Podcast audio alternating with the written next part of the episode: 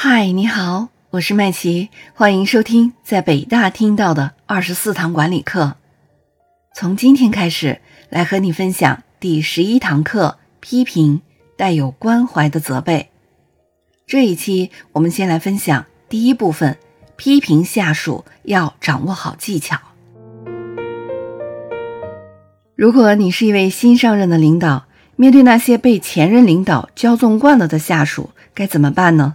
那我们就必须坚守原则，该批评就批评，绝对不能像前任那样姑息纵容。当然，批评的方式是有很多种的，有像下大雨似的怒骂对方，也有像下小雨般的很有耐心的责骂对方。批评的形态啊，也有各有特色，也会因个人的性格有所差异。很多人主张批评的时候要冷静，千万不可。意气用事，但是能够达到这种境界的人其实并不多。上司因为生气发怒才会批评下属，也正因为如此才会产生爆发力。也有的人认为啊，如果下属能够反省自己的失败，就不再需要责怪他了。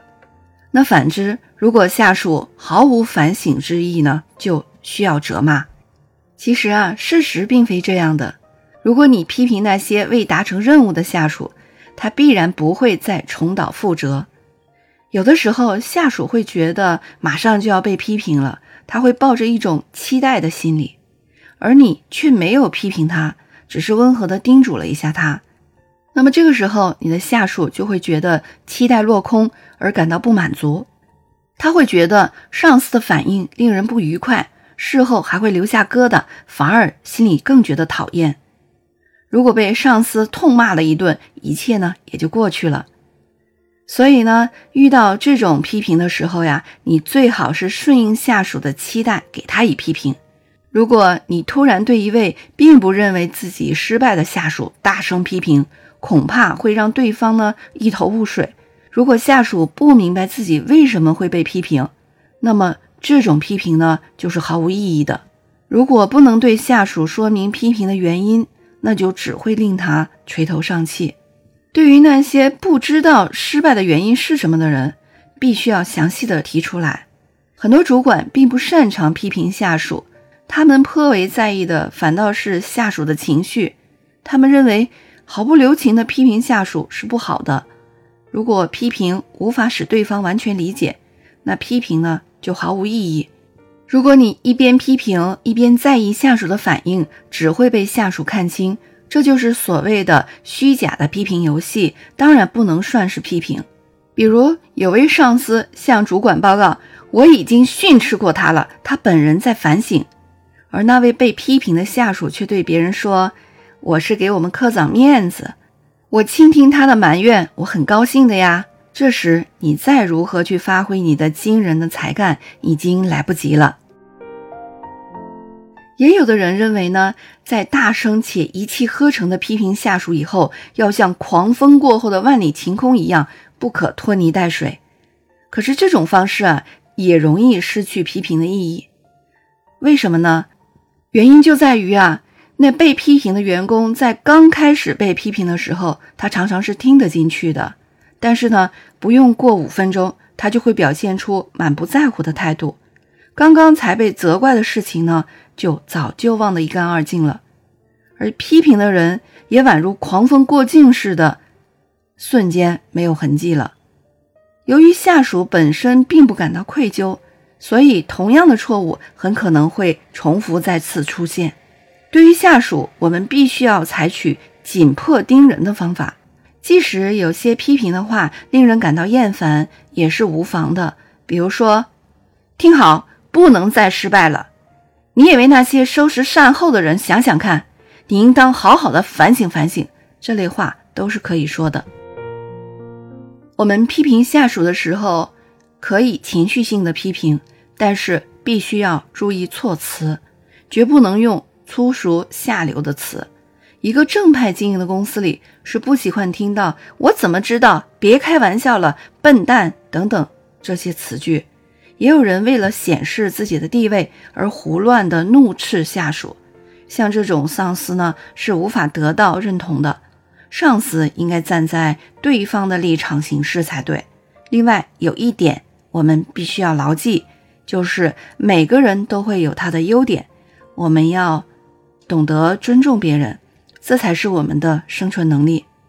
对于那些实在难以管教的下属，作为上司必须当机立断，该解雇就解雇。尤其是对那些敢于背叛自己的下属，那更是要毫不留情。酒与污水定律告诉我们，如果把一勺酒倒进一桶污水中，你得到的是一桶污水；如果你把一勺污水倒进一桶酒里面，你得到的还是一桶污水。几乎在任何的组织里，都存在着几个难管理的人，他们存在的目的似乎就是为了把事情搞糟。他们到处搬弄是非，传播流言，破坏组织内部的和谐。最糟糕的是啊，他们像果篮子里的烂苹果，如果你不及时处理，它会迅速的传染，把篮子里的其他的苹果也给搞烂了。烂苹果的可怕之处就在于它那惊人的破坏力和破坏速度。一个正直能干的人，当进入一个混乱的部门，可能就会被吞没。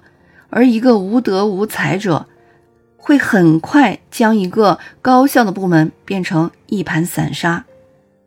组织系统往往是脆弱的，是建立在相互理解、妥协和容忍的基础上的，它很容易被侵害、被毒化。而破坏者能力非凡的另一个重要的原因就在于呢，破坏总比建设容易。一个能工巧匠要花费十日精心制作的陶瓷器。一头驴一秒钟就能把它给撞坏，即使是拥有再多的能工巧匠，也不会有多少像样的工作成果。如果你的组织里有这样一头驴，应该呢就把它马上清理掉。如果你对于清理掉它无能为力，那就应该马上把它给拴起来。我们首先要做的就是要确定是否要扔掉烂苹果。对那些厚颜无耻的背叛者，对屡教不改的员工和难以管教的下属，对个别的害群之马，一定要扔掉。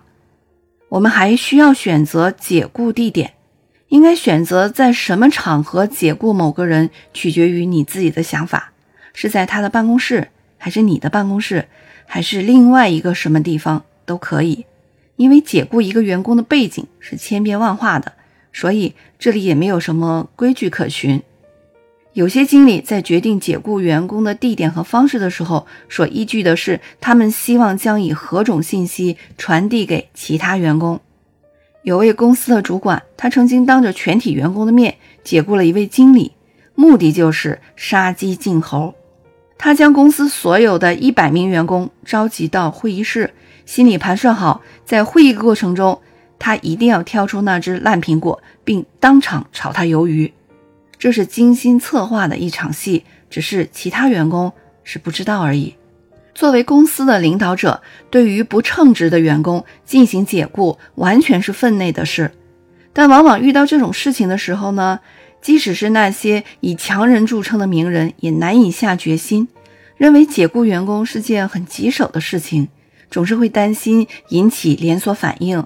如何以此来调动员工工作积极性和责任感，做好善后工作等等各种担心。好的，今天的内容就这么多，我是麦琪。现在您收听的是云略学习圈为您出品的在北大听到的二十四堂管理课。今天和你分享的是第十一堂课批评的第一部分，批评下属要掌握好技巧。下一期我们来分享。第二部分，管理者要学会自我批评。我们下期再见吧。